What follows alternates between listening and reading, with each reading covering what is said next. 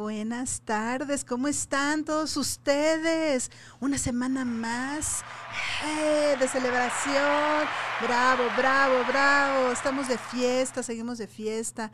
Ya saben que estamos cumpliendo tres años al aire aquí en Caldero Radio y específicamente en Reconstruyete y Prospera, dos añotes. Y como las fiestas del pueblo son lo más increíble del mundo mundial. Eso, con todo.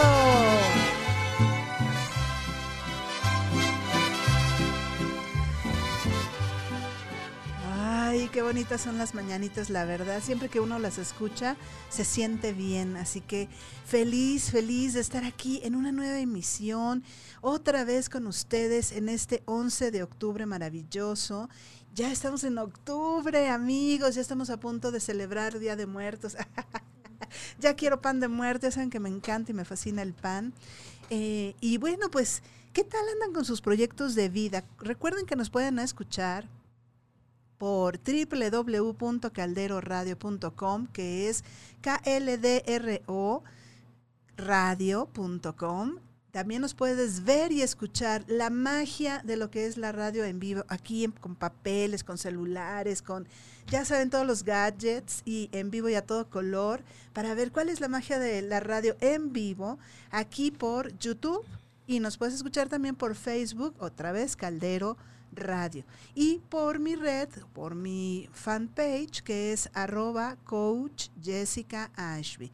Y como recordarás, este mes lo estamos dedicando, bueno, ya tenemos unos meses dedicándolo a las mujeres, pero sobre todo en este momento estoy invitando a todas las autoras, coautoras del ebook Voces de Mujer en el Coaching, las cuales me han hecho el grandísimo, grandísimo honor de estar aquí, cada una de ellas, platicando un poco más de su historia de vida, un poco más de aquel tema que las ha tocado y que de cierta manera es el fondo de su capítulo, es, es, toda la historia que hay atrás de haber escrito ese capítulo tan maravilloso en este libro de Voces de Mujer en el Coaching. Las nueve autoras, recuerden, somos coaches, las nueve autoras hemos trascendido la vida también a través del coaching, nos ha ayudado, en algún momento de nuestra vida nos hizo ver algo que no estábamos viendo o nos hizo alcanzar una meta o nos hizo salir de una zona de confort y nos transformamos y nos llenamos de energía y de buena vibra, pero sobre todo de una dirección y de un enfoque. Entonces, en el día de hoy vamos a tener también, o tenemos aquí con nosotros a Anami Fragoso, Anamí Fragoso, déjenme decirles que eh, su título en el libro se llama Fragmentos Oscuros, Luz Infinita. ¿no? Y ojalá lo lean. Recuerden que lo pueden adquirir a través de Amazon. Eh, lo pueden adquirir a través de su Kindle o si no, también lo pueden bajar en PDF y vienen las instrucciones de cómo hacerlo. Y el día de hoy que Anamí nos está haciendo favor de estar aquí con nosotros. Yo te quiero preguntar, ¿qué tanto, qué tanto has tenido esto de un proyecto de vida a largo plazo, ¿no? De repente creemos que la vida se acaba a los 50 y algunas personas creen que se acaba a los 40. Y eso no puede ser más que una mentira, ¿no? Porque la vida empieza a los 40, a los 50, a los 30, empieza y termina cuando tú quieres que termine. Claro, la línea la tenemos muy muy clara de cuando nos vamos a morir, ojalá supiéramos, para que nos apuráramos más a hacer nuestras cosas. Pero ¿qué tanto haces tú por ese proyecto de vida? ¿Qué tanto tú estás em, viviendo, estás eh, disfrutando la vida? No importa la edad que tengas. Ahora, también te quiero preguntar, ¿de veras en algún momento has creído que ya no tienes edad para hacer algo? ¿Que ya no tienes esa, esa energía para, ¿no? Muchas veces, por ejemplo, yo que, que soy una mamá que tuvo a su hija a los 40, pues me dijeron, no, no, no, ya a esa edad uno tiene energía. Y yo me sentía pues súper llena de energía. De hecho, me siento súper llena de energía todavía aun cuando yo, cuando cumpla mis 60 años, que todavía falta mucho, no hagan cuentas, este, ni siquiera voy a decir la edad de mi hija, nada, ¿no es cierto?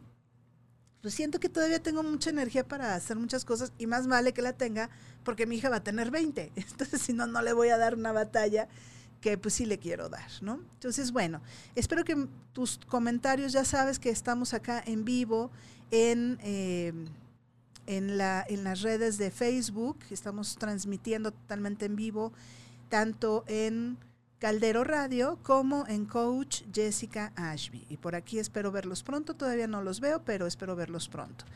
Y bueno, ¿quién es Anamí Fragoso? Anamí Fragoso es una practicante de mindfulness. Bueno, ella es un gran ser humano, eso es lo que ella es, ella es luz, ¿no?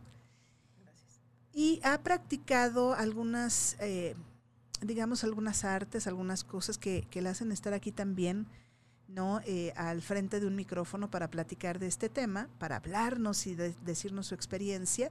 Ella es practicante de mindfulness, también sanadora con bioenergía, qué interesante. Voy a ir contigo, no es que estás muy lejos. Estoy en el camino. está en el, dice, está en el camino porque como dice practicante, está practicando todavía, ¿no? Me imagino para alcanzar las, las certificaciones que esto sea. También tiene conocimientos en desarrollo humano, codependencia y autoestima. Eh, tiene un diplomado en tanatología, o sea, estás yéndote por toda la parte del desarrollo humano, ¿no, Anami? Voy a necesitar que te acerques al micrófono, si no, no te vamos a escuchar. es, un, es una coach de sentido y también déjenme decirle que, decirles que es compañera mía de haber estudiado la especialidad en metacoaching y ahí estamos en el camino para certificarnos. Y es especialista en temas de salud física. Bienvenida, Anami, qué gusto tenerte aquí. Gracias, El placer es mío, eh, una vez más, estar aquí eh, con esta Ah, vaya, con esta tarea de vida, que es lo que, lo que creo que, que estoy encontrando ahora, eh, a través de, pues primero de encontrarme yo, eh, como, como bien refieres, por ejemplo, el, diplomado de tanatología lo tomé por ahí del 2007. Eh, practiqué en algunos momentos con gente que estaba cercana, con familiares de otros compañeros míos. hicimos, igual que, en, en, la, en, la, en las escuelas comunes, hicimos prácticas para podernos certificar en su momento. Sin embargo, bueno, el asunto de tener un trabajo fijo eh, me ocupó horarios extensos, me, ocupa, me, ocupaba horarios extensos, por lo cual, bueno, decidí que lo que había aprendido me servía para mí, para sanar cosas conmigo, para sanar cosas con mi familia. Em, y eh, de alguna manera, pues igual me ayudó cuando mamá tuvo eh, el llamado para trascender y bueno, me ayudó a, a pasarlo creo que de mejor manera que como hubiese sido, ¿no? Hace ya prácticamente ocho años, en enero. Entonces, eh, creo que esa, esa posibilidad tuve de haber em, atinado en esa preparación. Y bueno, de ahí surgieron temas, como lo comentaba la vez anterior, van surgiendo palabras, conceptos, y eso que es, y soy muy inquieta para, ¿qué es eso? ¿Qué es eso? ¿Qué es eso? Curiosa. No he, no he em, hecho así como un seguimiento específico, digamos, sobre tanatología y profundizar más, o sobre autoestima y profundizar más, sino eh, creo que a mí en lo personal me ha ayudado verlo de manera holística, porque somos un todo, no somos solo mente, no somos solo músculo, no solo somos este, ideas, ¿no? Entonces creo que, que por eso es que de repente tomo de muchos lados y a veces eso me hace sentir que sé mucho, pero no sé nada. Mm, Sin embargo, eh, cuando estaba preparando esta, esta charla, pues me di cuenta que sí estoy, no de manera consciente lo hice, pero sí me fui encaminando, como bien lo dijiste, es en el desarrollo humano. Finalmente, venimos a la vida a hacer un trabajo X para remunerar y tener satisfactores, pero antes que eso, nacimos para ser felices. Nacimos para hacer feliz a otros, seguramente. Entonces, como que desde ahí creo que, que va el, este, esta temática ¿no? para el día de hoy. Muchas gracias, Anami. Fíjate que ahora que te escucho y casi todas las autoras de este libro hemos coincidido en que en algún momento de la historia hicimos un cambio rotundo para dedicarnos a cuestiones de desarrollo personal o de desarrollo espiritual o de desarrollo de carrera, pero en otro sentido totalmente diferente a lo que hacíamos y que en algún momento de nuestras vidas hicimos un alto y empezamos a estudiar cosas.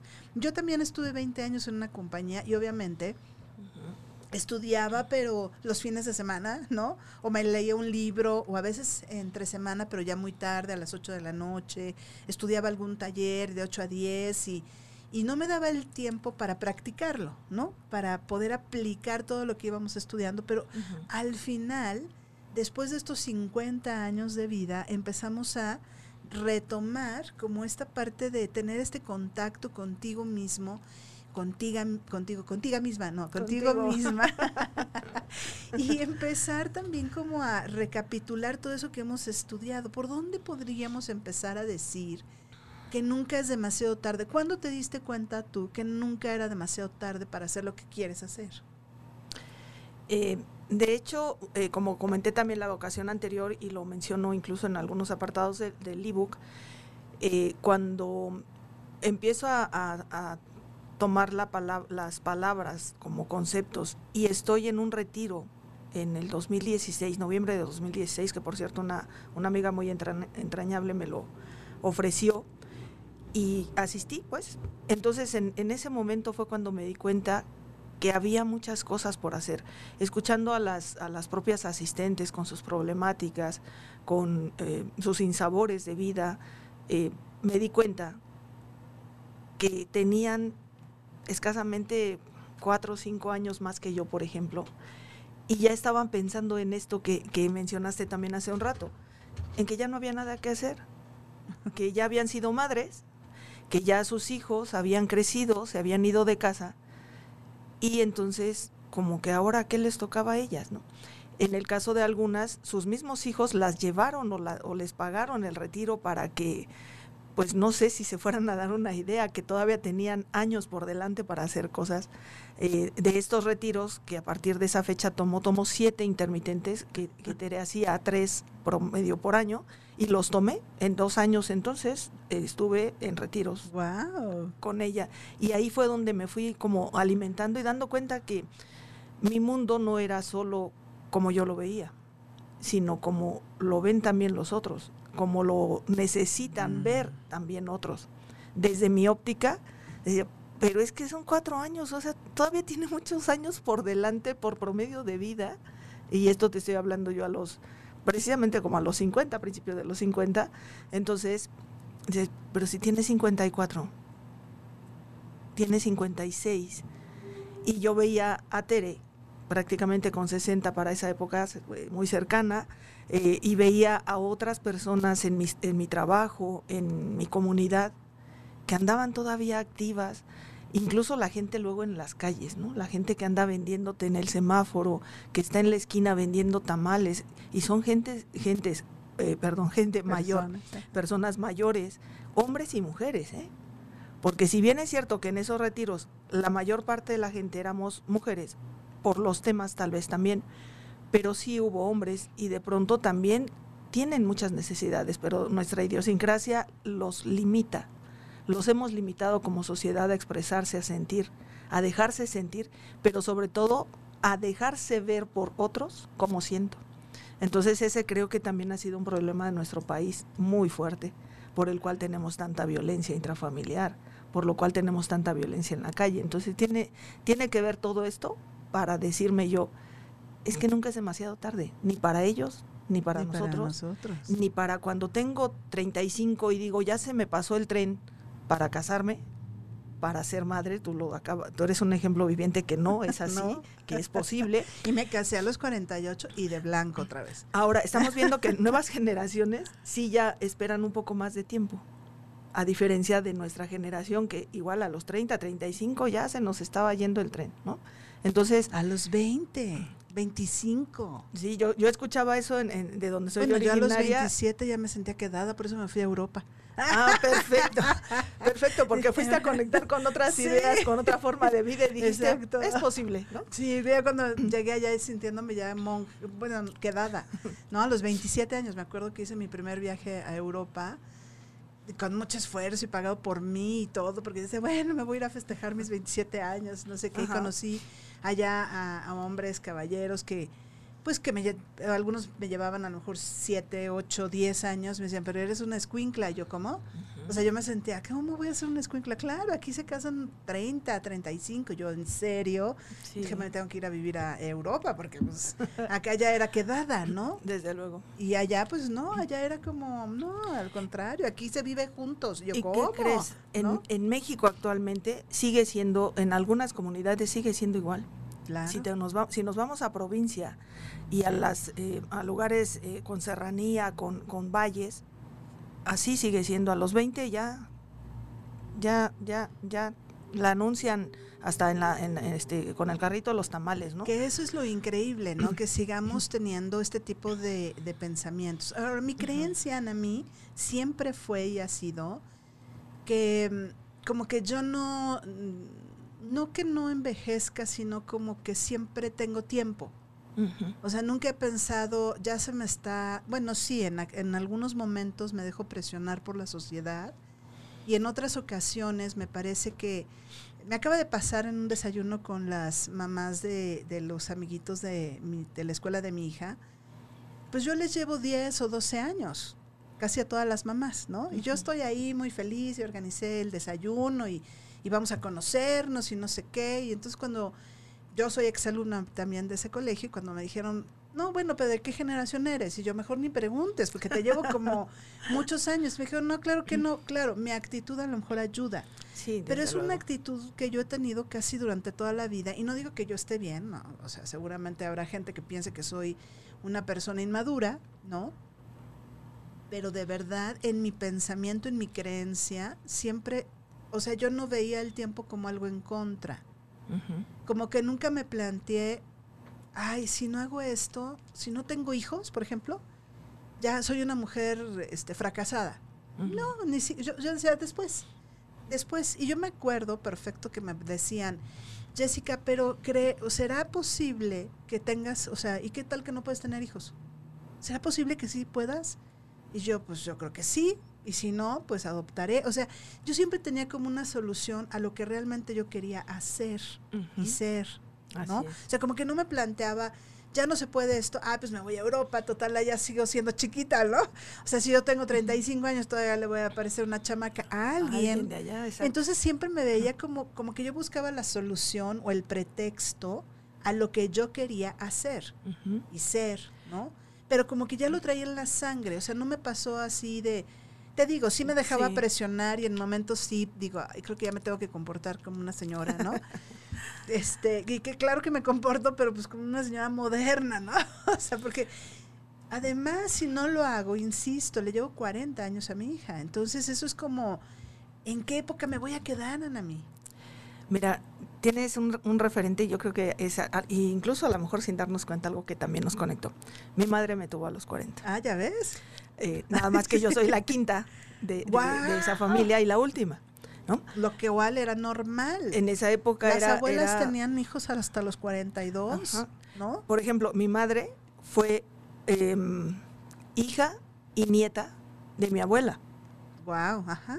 Y su, y, y, este, perdón, hija y, y nieta de su abuela. De su abuela. y su, herm- su tío fue hermano e hijo de su hermana. Sí, claro. Sí, lo entiendo. ¿no? Se alimentaron la mamá y la abuela, alimentaron a mi mamá y a mi tío y, y viceversa, Sí, lo porque así era la situación.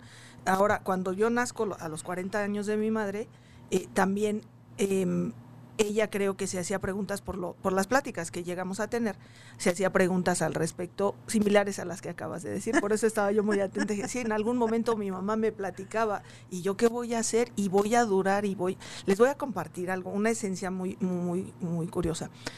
Eh, su abuela, perdón, su mamá, es decir, mi abuela Amalia, falleció a los 53 años. Ay, muy joven.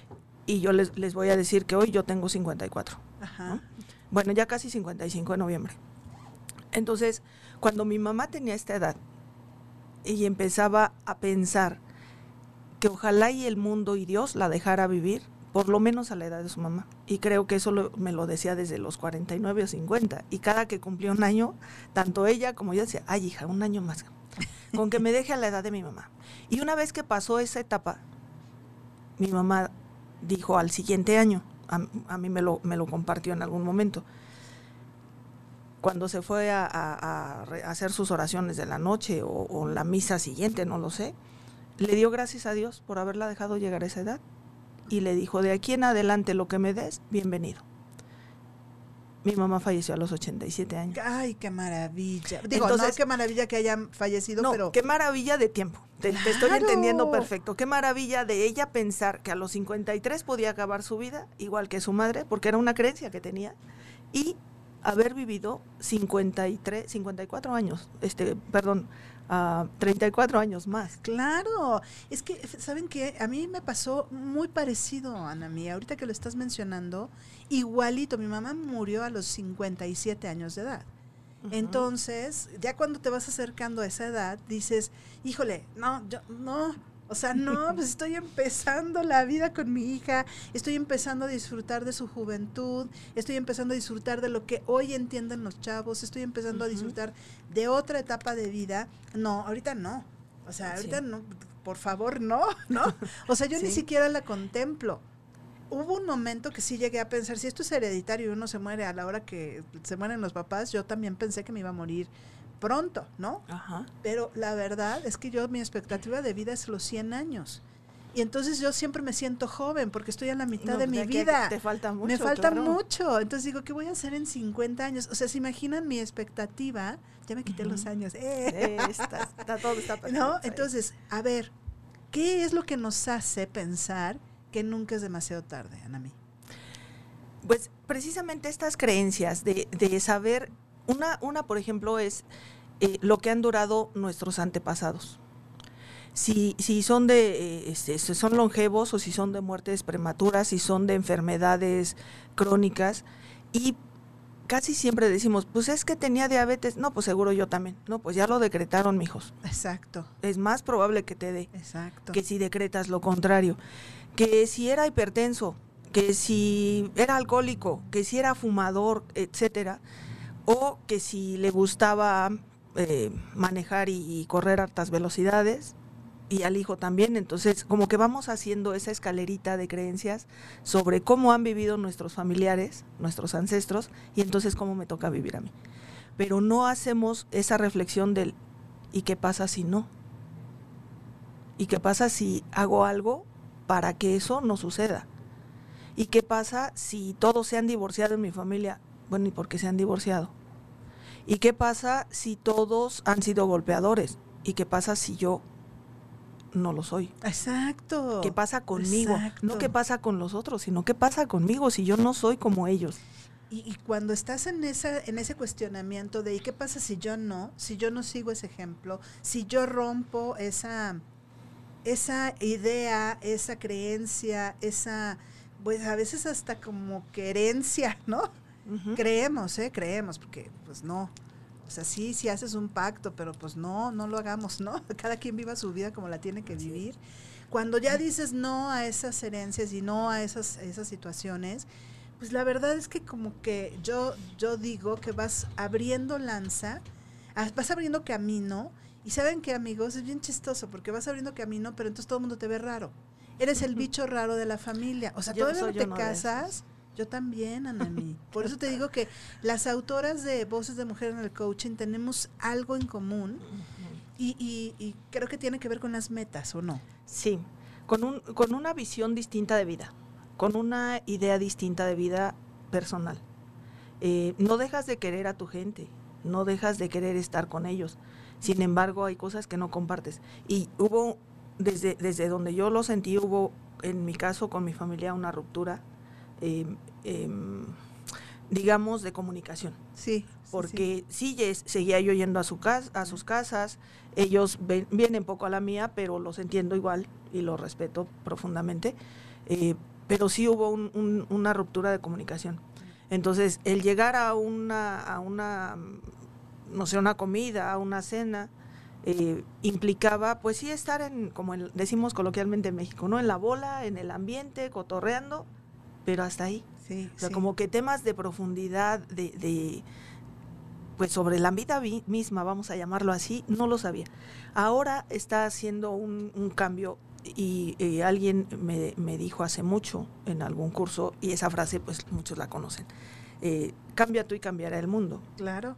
Entonces, creo muy humildemente que he tenido cambios en mi vida y eso me ha posibilitado en este mismo apartado de la, comunicación con mi familia empezarme a acercar, sobre todo en el, en el apartado con mis hermanos, ¿no? porque es ahí, no sé si sea igual para todos, pero en mi caso sí, como que fue en esa línea. Con mis sobrinos eh, no, no tengo conflicto de comunicación porque hablamos incluso de temas que de repente, tal vez también por la edad, con sus papás pues no lo pueden hacer o no lo podían, podían hacer cuando eran más jóvenes. Eh, después la escuela, las distancias, en, en fin, eso nos, nos distanció un poco con ellos, pero sí esa, esa comunicación intrafamiliar a nivel de hermanos se, se está restableciendo en este momento. Eh, a partir de, de dos años, tres para acá, inclu- incluida la pandemia, porque nos, nos ocurrió un, un, pues una pérdida este, considerable en la, al interior de la familia y una situación de gravedad de mi hermana y su hija. Mm. Entonces, eso nos acercó a todos. Ah. Gracias, Anami, gracias por compartirlo. Y, y bueno, pues la verdad es que eh, insisto que este resguardo sanitario nos ha dejado a todos unos aprendizajes increíbles. Entre esos, el recuperarnos como seres humanos y empezar a, a ver cómo son las cosas eh, y las situaciones y las personas y cómo estamos Ajá, nosotros, cambiamos nosotros y cambia el mundo. Voy a mandar unos saludos a diferentes personas que nos están haciendo favor de escucharnos o de vernos. Gracias infinitas por dedicar este tiempo. Jan Soria dice, muchas felicidades y gusto en escuchar a Nami. Saludos desde Texcoco. Luego dice Leticia Romero Ruiz, saludos a Nami, éxito decretado. Patricia Espinosa, saludos Miri. Felicidades y eh, por tus logros. Ernesto Benjamín Vargas, abrazo. Por ahí nos hemos estado viendo, Gracias. Ernesto, nuestro, en este reto de, de abundancia que la verdad, chicos, lo recomiendo ampliamente. Si algún día llega a sus manos ya, o, o llega a su vida a hacer un reto de abundancia con mis queridos compañeros de, de aquí de Caldero Radio, eh, Sergio y, y Adrián, sobre todo con Sergio, háganlo. Háganlo, ha sido maravilloso y por ahí te veo siempre, Ernesto. Me da mucho gusto que estés aquí presente. Patricia Espinosa dice, nunca es tarde para aprender. Exacto, Pati.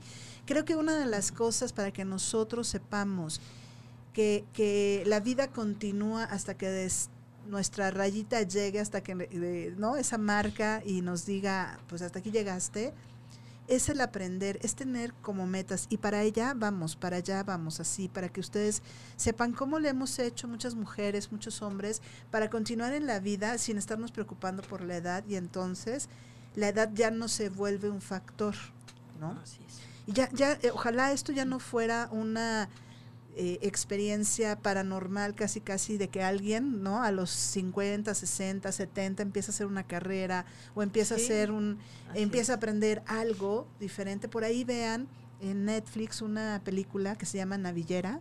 Mm. Está hermosísima, es de un hombre adulto que, que desea aprender eh, clases de ballet, desea aprender a bailar ballet. Y de eso se trata toda la trama. Es una serie, perdón, no es una película, es una serie. Y ojalá que la vean por ahí, se las recomiendo ampliamente. Eh, Yves Salcer dice: Saludos a Nami, muchas felicidades, excelente tema, éxito.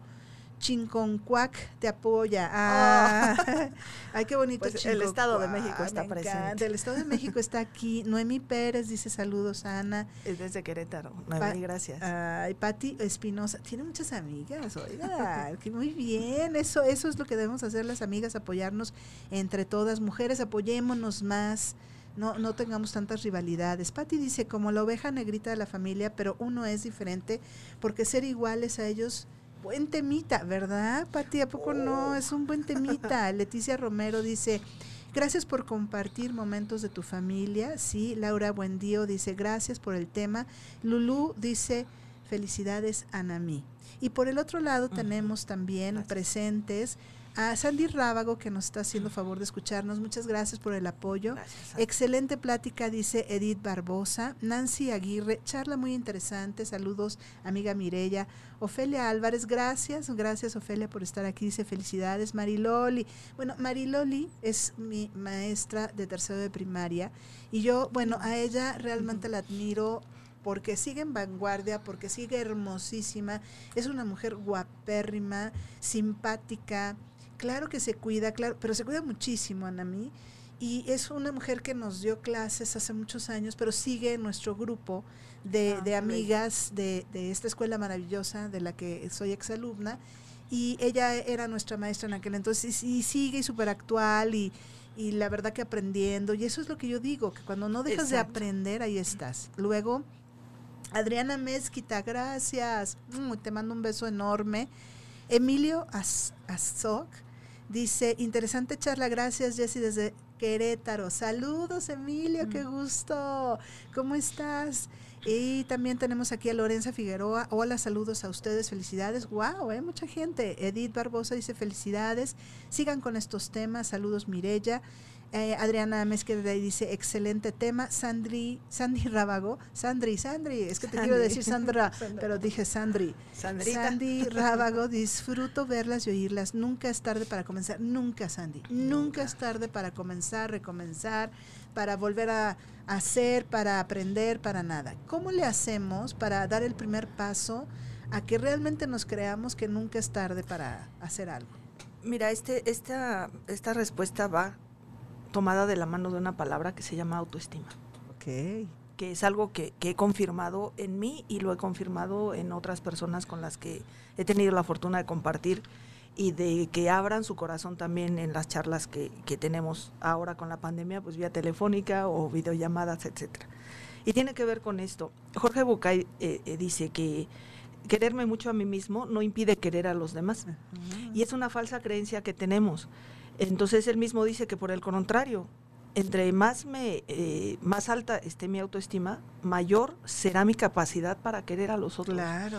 Entonces, si yo si yo soy capaz de reconocerme, voy a poder reconocer a los otros y entonces esta este círculo de energía positiva va a generar más energía positiva.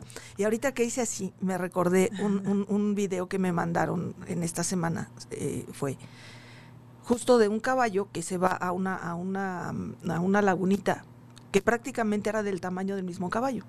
Y el agua le da lo que le llaman la cruz del caballo, prácticamente su, su pescuezo y la cabeza estaban de fuera.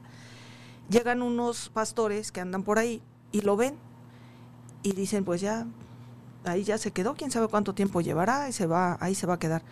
Pero uno de ellos se agacha, eh, estando arriba también de su caballo, se agacha y lo empieza a ver, le da la vuelta y ve que el caballo mueve la cabeza y le da la vuelta. Y entonces hace una estrategia con sus compañeros y se van por una manada de caballos. Y entonces los arrían o arrean alrededor de esa pequeña lagunita, de cuenta del tamaño de esta cabina, si acaso Ajá. Y son, pues no sé, 50, 60 o más caballos, no lo sé.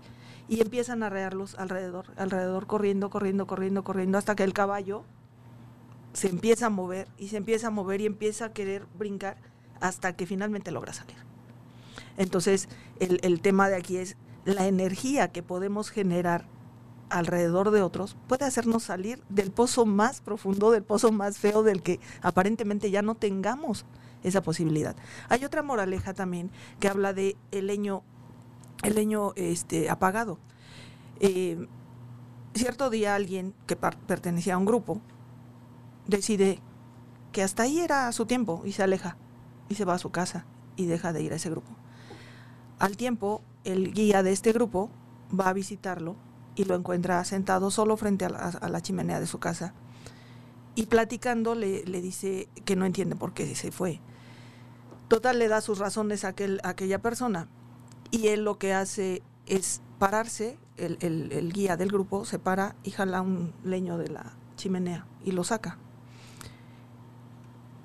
Y siguen platicando. Y cuando ese leño está prácticamente apagado, solo le dice, así te ves ahora. Wow. Cuando estabas allá formabas parte y hacías una luz inmensa junto con nosotros. Regresa el leño y vuelve a arder. Yo deseo eso para ti, por eso vine a verte. Ojalá y nos veamos en el grupo nuevamente. Entonces es, si tú no estás cerca de la gente positiva, de la gente que también te alimenta, también te pierdes. Pero si estás tú formando parte de ese grupo y sigues alimentando, la energía, tal como la de los caballos, como la del leño, se vuelve a avivar. Entonces creo que desde ahí es ese reconocimiento, eh, desde el amor que nos podamos tener nosotros mismos, para entonces poder también contribuir a los demás. Y hablo de mujeres jóvenes, solteras, casadas, divorciadas, viudas, ahora por desgracia mucha gente puede estar siendo viuda, eh, o puede eh, haber perdido a sus padres, o puede haber perdido a hermanos, o, etcétera. O sea, pero aún así no es el momento para retirarse, sino al contrario, para fortalecer a través de ese, de ese sistema energético que tenemos, de esa convivencia, para poder generar y entonces de ahí vuelve a ser, nunca es demasiado tarde. Ok, el tiempo para algunas personas se terminó, pero eso no lo decidimos nosotros. Hay alguien más poderoso que nosotros, que la voluntad humana, que decide esas cosas. Y entonces, el siguiente paso, ¿cuál es? Pues yo sigo aquí, yo sigo aquí con vida, con 25 años, con una carrera eh, eh, trunca tal vez por la situación, con una posibilidad de un empleo o con un desempleo, pero tengo vida, tengo pulmones, tengo vista, tengo manos. Hay quienes, hay, hay lecciones tan hermosas de vida de la gente que tiene necesidades especiales. Claro. Que no, no sabes.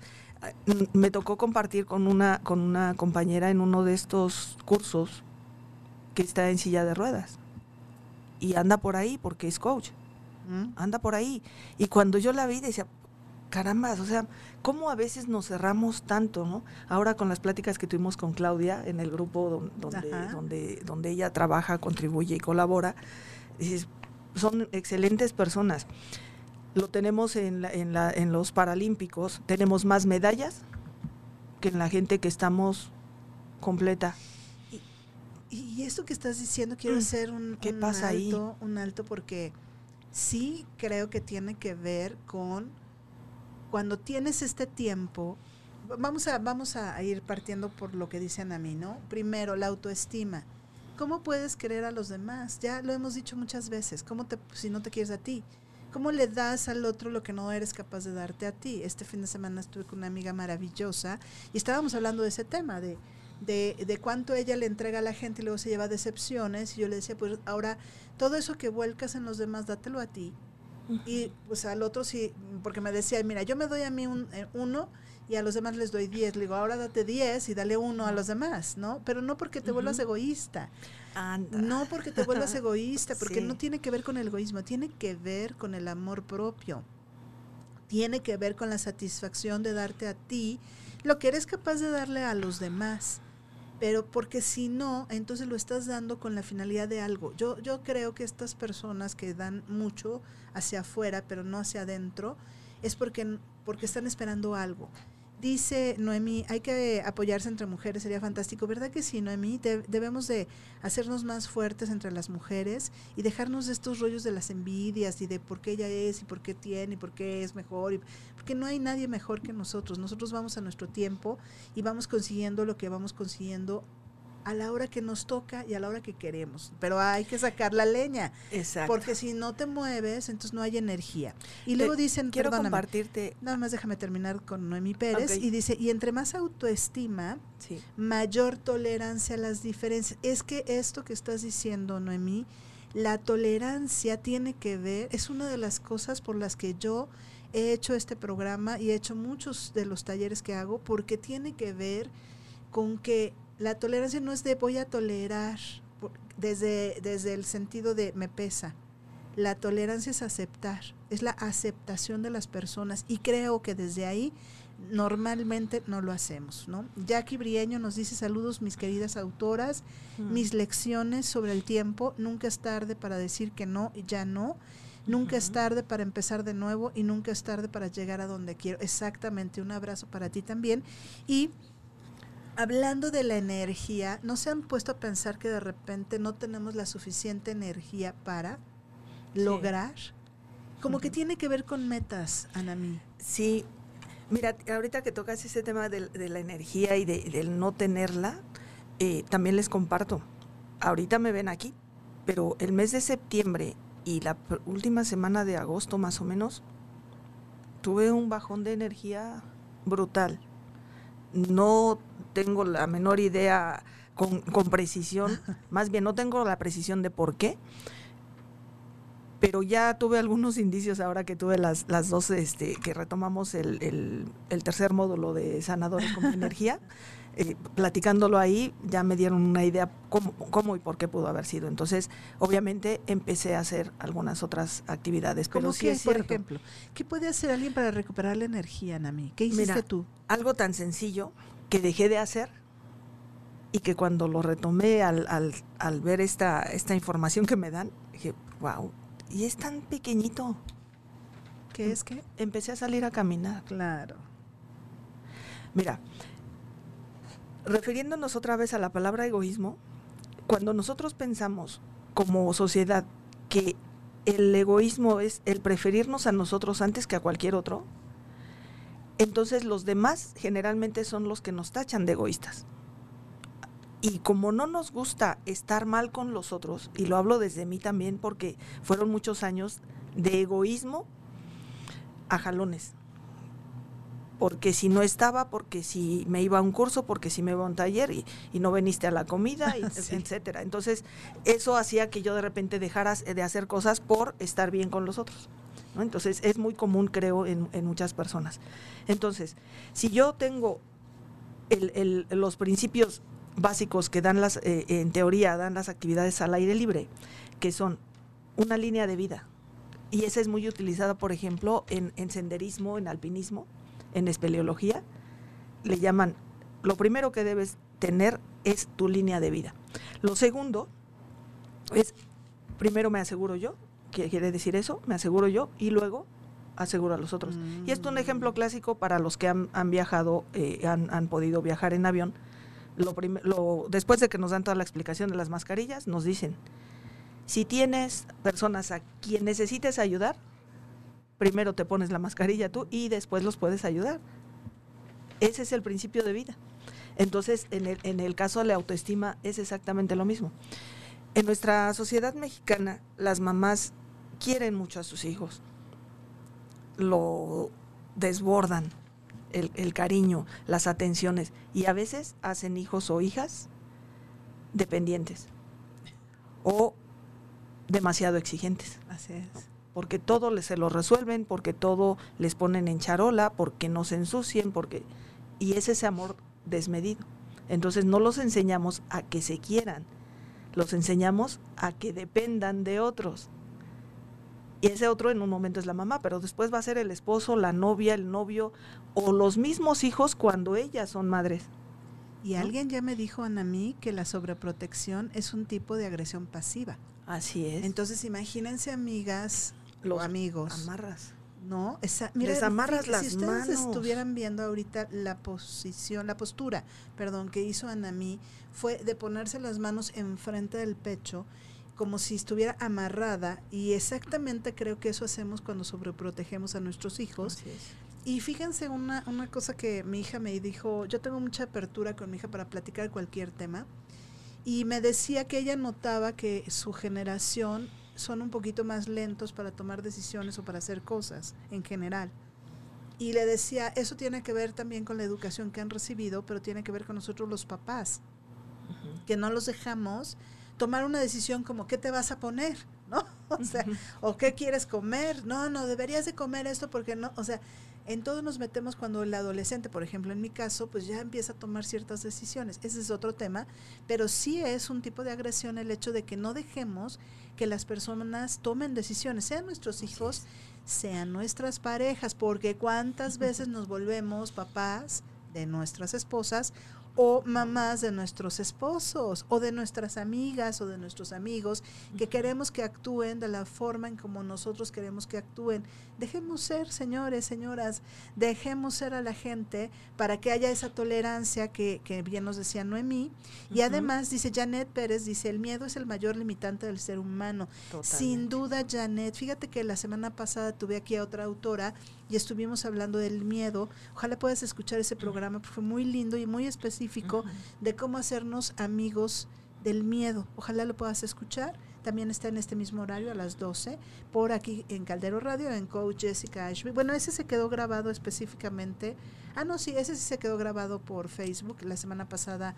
Gracias a esto de que no hubo redes, nada más se quedó grabado en, en YouTube, pero está ahí el programa. Pero fue de hace 15 días, discúlpame, con Ros Cortés. Leticia Romero dice un verdadero placer escucharles y muchas gracias por estar. No, gracias a ustedes por estarnos escuchando. Entonces, fíjate, ya tenemos la autoestima. Me aseguro yo primero, ¿no? De estar bien. Este es el principio de vida. Y luego una línea de vida, salir a caminar. ¿Sabes qué me di cuenta? A mí también me pasó, Anami, que estaba como con baja energía y no entendía por qué. Inclusive empezando este mes de octubre, empecé casi igual como muy cansada, como muy no sé qué, y me salí, no a caminar, pero sí dije, yo voy por mi hija, yo voy a hacer esto, voy a ir al súper, voy, por lo menos, ¿no? El sol, el que me diera el sol, sí. en un instante, amigos, me cambió mi, mi sí mi semblante, pero además como mi, mis ganas de. O sea, una vez que sentí el calorcito, imagínense, yo también llevo mucho tiempo encerrada, ¿no? Bueno, encerrada no porque quiera, pero pues mi esposo sale, mi hija sale, pero a veces se queda en casa y yo me quedo con ella. Y tengo mucho tiempo en este resguardo sanitario de estar en casa. Y entonces me di cuenta que no me estaba dando el sol. Y cuando no te da el sol, pues ¿cómo agarras energía? Muy buen punto. Ahora, hay gente que, que, por las condiciones, sobre todo en la ciudad, en esta ciudad tan bella que a mí me encanta a pesar de todas sus, sus bemoles, eh, que no puede salir eh, a caminar porque vive en, departamento o porque el horario en que ya podría salir eh, ya hay más gente y ahorita con la pandemia hay mucha gente que dice, sí, ¿cómo me dices que salga a caminar? Ejemplo, en mi caso yo me salgo a las 7 de la mañana, casi no hay gente, aunque no me dé el sol, me da cuando ya voy regresando. Claro, claro. Pero igual llego a casa y me coloco en, la, en una de mis habitaciones donde entra el sol y ahí a veces me quedo 10, 15 minutos de espalda, eh, generalmente no en la cara, pero igual tiro un tapetillo y ahí me da el sol. Abro la ventana, me da airecito y me da el sol. A veces no he salido, eh, este mes que les dije que estaba con la pila baja, no salí porque entre la lluvia y que salgo con mi mascotita y es blanco, entonces lo tendría que estar bañando todos los días al pobre perrito y entonces al pobre chato, entonces no. Dije, no, no salgo. Y eso fue algo que empecé como a, como a repetir y entonces mi batería se fue bajando. Claro. Ahora, Este, esto tiene que ver con la producción de, endorfinas que se dan en el cerebro. Las endorfinas son, eh, los, los conocedores de estos temas dicen que son los opiáceos. Entonces, si, si sabemos lo que son los opiáceos, pues cualquier tipo de, de, de sustancia química que ingerimos, olemos o nos untamos y nos genera una sensación de placer. Entonces, el hacer actividad, sobre todo al aire libre, como tan simple como caminar, nos produce eso. Es, muy sencillo, de verdad. Y yo estos, estos dos años que llevamos prácticamente ya de pandemia, yo ya estoy cerrando en dos años, son ocho meses, año ocho meses, pero eh, es lo que he estado haciendo, solamente eso, caminar. Eso es lo que me ha mantenido en el encierro, porque igual que yo, seguramente hay muchas eh, personas que, están, que viven solas, que viven con, sus mascotas o que viven solas unos días y otros acompañadas, entonces eh, a veces sí necesitamos la gente como el leño, como el caballo que necesitó a los demás para salir, pero a veces no los tenemos. Entonces, pues nos tenemos a nosotros, por eso no es demasiado tarde. Mientras te tengas a ti, no es demasiado tarde, ¿no? Entonces, eh, también Bucay dice que el, el, actuar de manera libre, desde el amor propio y de la satisfacción, eso nos, lo llama él como el egoísmo inteligente y saludable. Claro. Porque nos estamos procurando, pero estamos procurándonos para después poder compartir. Y nos dice también en este mismo espacio que esto según su punto de vista, debe ser contrario a actuar por costumbre, por deber ser o por imposición. Y esto último lo retomo porque precisamente las personas que ya tenemos nuestra edad, a lo mejor empezamos a decir, pues si yo decido, yo esto, yo aquello, si son mamás o papás, pues a lo mejor desde los 20, 25 o 30 que fueron papás, aprendieron a decidir y aprendieron incluso a decidir por otros. Pero los hijos de estos padres, o en mi caso cuando yo fui hija, ¿hasta qué edad me permití decidir por mí, para mí, en contra de mi familia? no hablo nada más de mis papás, que conste, de en contra de mi familia. A los 29 años que me independicé. De una generación de los 60, nacidas en los 60. ¿Y cómo me salgo si no me casé? ¿Y cómo dices la razón verdadera por la que te sales? porque soy egoísta, porque no me interesa mi familia, porque soy rebelde, porque soy... Y entonces una cantidad de etiquetas que, que, nos ponen cuando decidimos cosas contrarias a lo que está establecido en una familia. Y sin embargo podemos hacerlo de la manera más amorosa, tal vez voy a decir, no me gusta esta palabra, pero, pero sí la utilicé, eh, sí la utilicé conmigo. Vamos a sacrificar un poquito algunas cosas, pero lo podemos hacer empáticamente y amorosamente. Ahora lo sé en su momento no lo sabía y lo hice más agresivo y más rebelde y puse mi línea y puse mi freno. Pero también podemos desde ahí, los jóvenes que ahora de repente también quieren salir de casa por, igual a lo mejor por las mismas condiciones de, vida, las problemáticas, y ya no las quieren oír, ya no las quieren vivir. Ok, hay formas de hacerlo, pero hay formas empáticas también y hay forma de no, de no alejarte necesariamente de tu familia tampoco, ¿no? No, lo que decías en pensamientos, ¿no? En pensamientos. Me gusta, hasta ahorita llevamos tres pasos, amigos, para poder seguir en este camino sabiendo que nunca es demasiado tarde. Uno, autoestima, quererse, el, el amor propio. Dos, muévete, camina, toma el sol, genérate endorfinas, haz algo que te produzca placer excepto comer. Baila adentro, bailen adentro de su casa si les gusta. yo, escuchar música. Me puse una rutina de en un tiempo, ajá, en un tiempo con, y bailaba con mi perro. Claro, claro. Ponía la música, incluso eh, eh, por ahí no me van a dejar mentir algunas de las personas que han hablado porque se los compartía. Hoy es día de salsa con el perro. Exacto. Hoy es día de, de funky, hoy es día de reggaetón. O sea, no me gusta a mí el reggaetón, pero el caso era moverse y era lo que estaba ahí. Ah, pues me empezaba a mover el perro también y pues ya nos poníamos a jugar un rato, Exactamente. Entonces pueden hacerse cosas que, que a veces pensamos que para hacer actividad física necesitamos el gimnasio no, o necesitamos el parque con los aparatos o necesitamos al maestro de, de, del salón. No es cierto. Con cosas bien sencillas. Yo esperaría, a mí, que en esta transición que vivimos de dos años, en este gran cambio que se está dando en nuestras formas de ser y de pensar, las personas ya no tengan este límite porque ya muchas cosas se hacen a través del medio virtual. A lo mejor te puede no gustar y eliges. Eliges ir a un gimnasio o eliges ir a tu clase de yoga o eliges ir a un lugar para meditar.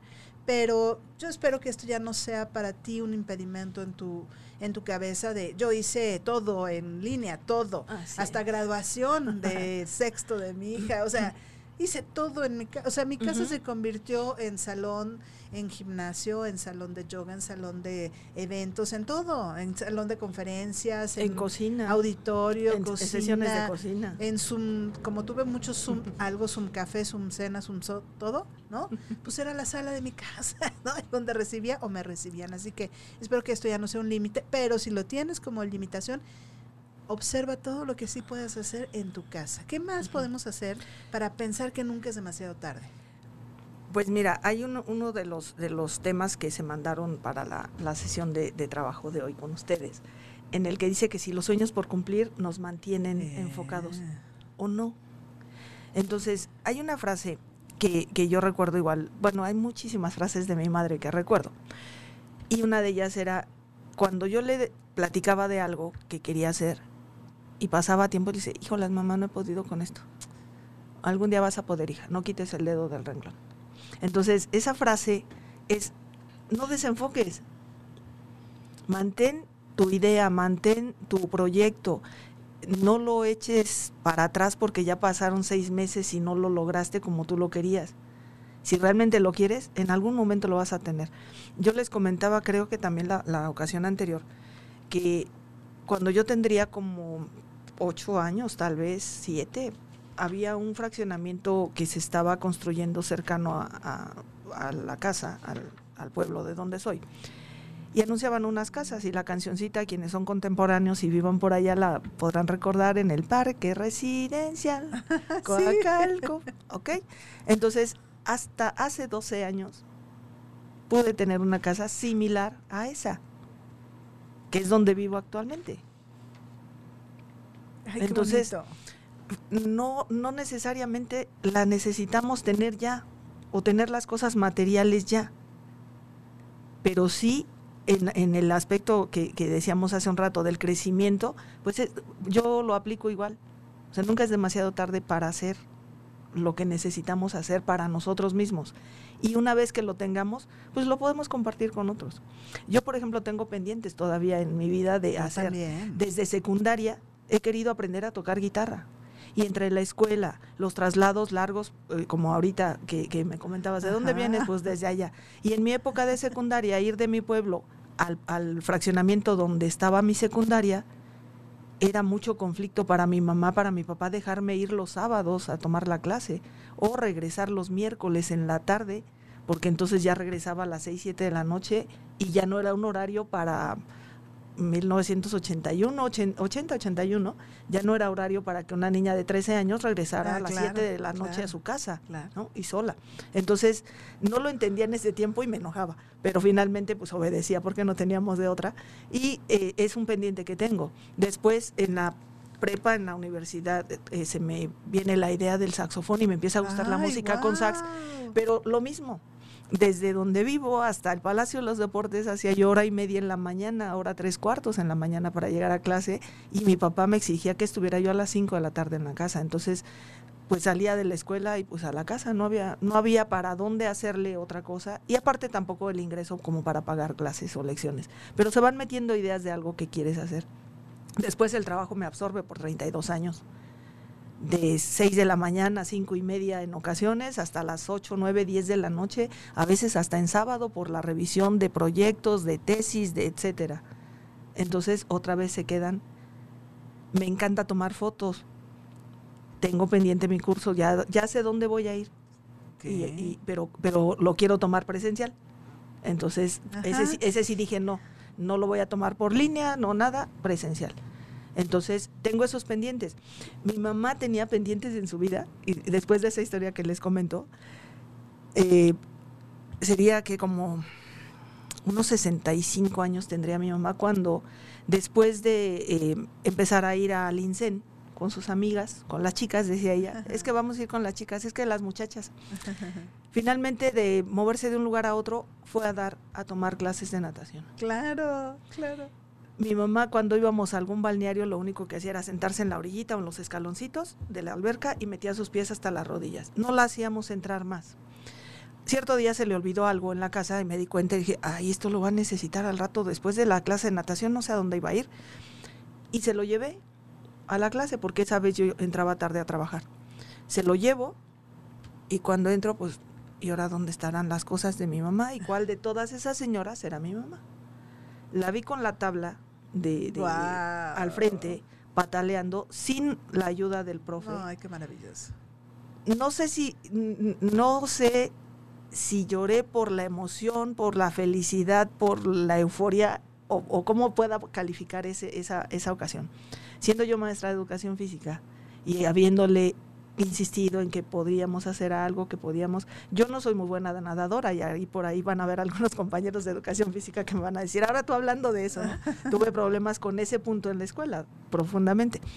Pero aún así, yo le insistí a veces y cuando vi ese logro de mi mamá, ese es mi, mi mayor eh, punto para decirle a la gente que nunca es tarde. Ella nunca se había metido al agua más arriba de la cintura sola en, eh, eh, para cruzar una alberca, ayudada o por mi papá o por mis hermanos a lo mejor, pero sola no. y cuando la vi fue una experiencia de verdad genial. Es que el ejemplo arrastra, amigos. Entonces, Estamos ya por finalizar nuestro programa, hemos llegado a la hora de transmisión, así que estamos ya a punto de, terminar. Voy a hacer un breve resumen agradeciéndote de antemano, Anamí, todo lo que nos has compartido, mandándole saludos a Laura Moreno, gracias.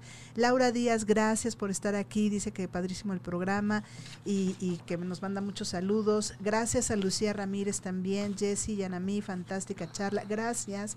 Gracias a ustedes que lo hacen posible. Dice, buenos instrumentos para aplicar a nuestra vida. Eh, muchas gracias, dice Patti. San Silva dice, saludos Jessica, definitivamente, nunca es demasiado tarde.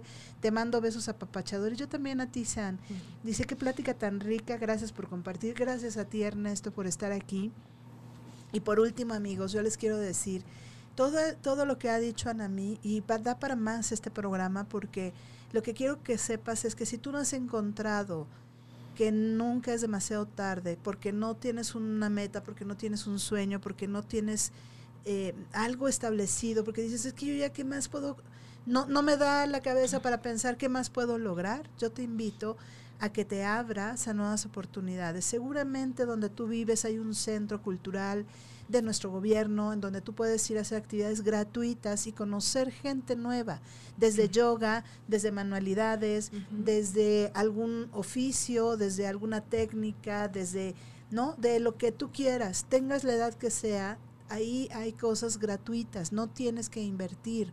Así es. A lo mejor podrías ir y darte cuenta que hay otras personas haciendo otro tipo de cosas y hacer amigos y abrirte a estas oportunidades. Así que si tú estás en ese punto donde crees que no tienes más nada que lograr, yo te invito a que te abras, a que platiques cuando vayas en el camión o cuando vayas en el en la micro o cuando vayas, no sé, platica con el de al lado. Hazle plática, pregúntale, aprende algo nuevo todos los días. Hay en YouTube hay miles, miles y miles de videos de cualquier cosa que tú quisieras. Si en algún momento has dicho, quiero cocinar, pero no sé, quiero fotografía, pero no sé, quiero cuidar animales, pero no sé, quiero cuidar a los perros de mis amigos, pero no sé, métete a YouTube y vas a encontrar, si tú le pones lo que quieras, quiero cocinar, yo aprendí a cocinar en esta en este resguardo sanitario. yo, aprendí a cocinar a través de videos de YouTube y aprendí a hacer una sopa. Lo que no me sale todavía es el arroz, así que si me recomiendan un video se los agradeceré. Pero la verdad, amigos, no hay manera ya en este momento de estar aislados ni de no saber aun cuando no podamos salir. Así que yo resumiendo, Anamí, eh, me gustaría decirles y que hoy se queden con esto, que es la autoestima, el, es lo primordial para que tú puedas trascender en las personas y poderle dar a los demás. Date a ti primero. Lo segundo es que obtengas energía. Obtén energía para poder moverte, para quitar el, para poner el leño otra vez al fuego, para que como caballo andes, a, ¿no? Para reavivarte. Para reavivarte, ¿no?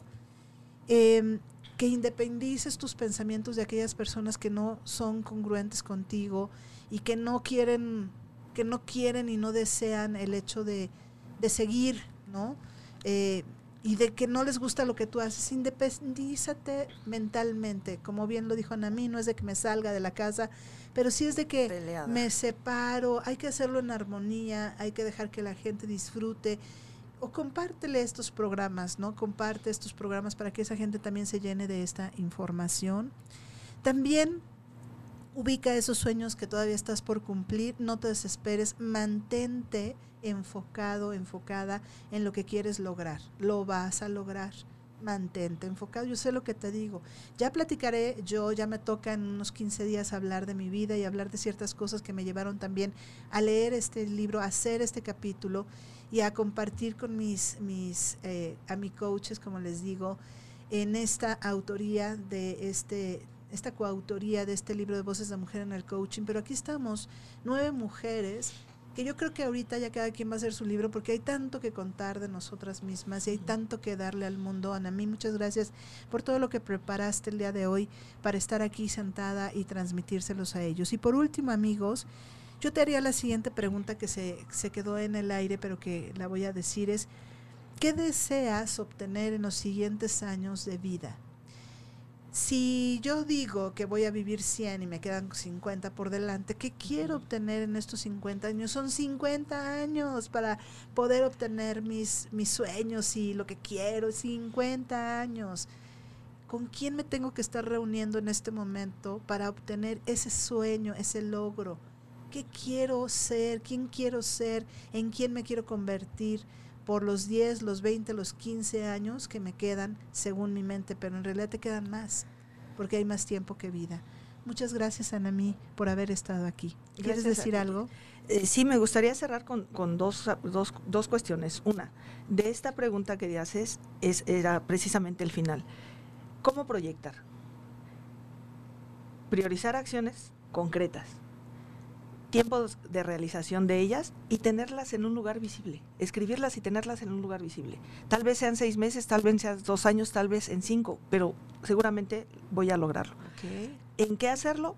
En una agenda, si son muy organizados, prospectar una línea de tiempo que pongan donde esté para ustedes solamente, porque generalmente esto es más personal, y o visualizar una escalera, hacer una escalerita y ahí poner los pasos que tienes que seguir para lograr el llegar al último. Esa sería una. Diez segundos nos quedan. Y la otra es una afirmación que hace eh, Víctor Frank en el sentido de la vida, en su libro El sentido de la vida, que dice que nosotros buscamos nuestro sentido, nuestra, eh, en nuestro sentido de vida, porque nosotros lo descubrimos. O sea, no, no, lo, no lo buscamos en realidad, lo vamos descubriendo. Claro. Y nada más para cerrar con esto, este señor es un sobreviviente del holocausto y después de esa sobrevivencia terminó su libro.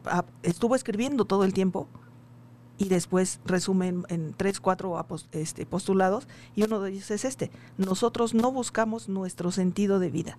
Nosotros lo descubrimos. Muchísimas gracias, Ana, mi hermoso. Busquemos nuestro sentido de vida y descubrámoslo través de nuestras acciones y de toda nuestra vida. Muchísimas gracias. Nos vemos el próximo lunes con otra coautora o, quizá la editora, no sé, sorpresa, sorpresa. Nos vemos el próximo lunes, que estén muy bien. Disfruten la vida, disfrútenla. Hasta luego. Gracias a todos los que me acompañaron hoy también. Sí, gracias a todos. nuestras emociones y compartir contigo algo de nuestro conocimiento a través de la voz. A través de la voz. ¿Qué esperas? ¿Qué esperas? Date la oportunidad de compartir con el mundo tu talento y conocimiento. Ven y saca ese locutor que llevas dentro. Únete a la tribu de Caldero.